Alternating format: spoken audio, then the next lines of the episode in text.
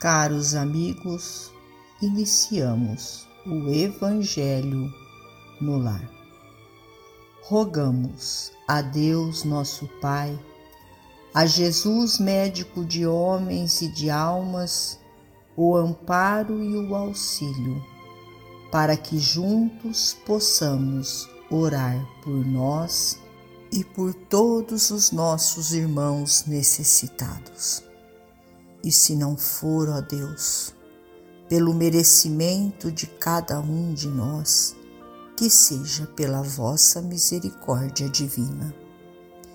E unidos nesta corrente fraterna, permitamos que os nossos amigos espirituais, trabalhadores da vitória do bem, adentrem os nossos lares, trazendo a cada um de nós a ação medicamentosa para o nosso corpo e para a nossa alma.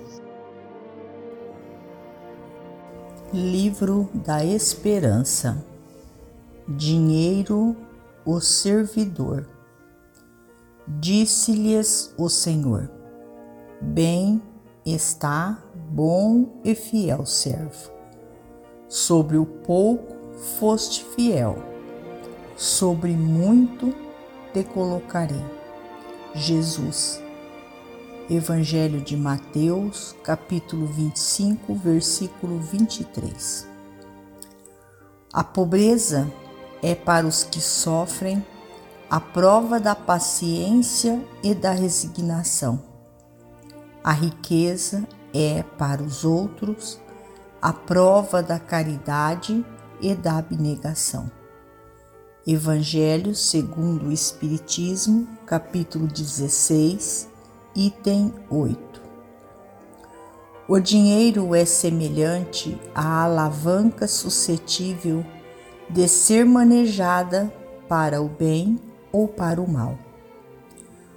Acorrentado ao poste da avareza, produz o azinhavre da sovinice Contudo, sob a inspiração do trabalho, é o lidador fiel que assegura os frutos do milharal e as paredes da escola, a cantiga do malho e a força da usina. Atrelado ao carro do orgulho é o estimulante do erro, mas, na luz da fraternidade, é o obreiro da renovação incessante, enriquecendo o solo e construindo a cidade, desdobrando os fios do entendimento e garantindo os valores da educação. Aferrolhado no cofre da ambição desvairada, é o inimigo da evolução. Todavia, endereçado à cultura é o agente do progresso, auxiliando o homem a solucionar os enigmas da enfermidade e a resolver os problemas da fome, a compreender os mecanismos da natureza e a inflamar o esplendor da civilização que analisa a terra e vasculha o firmamento. Detido na sombra do egoísmo.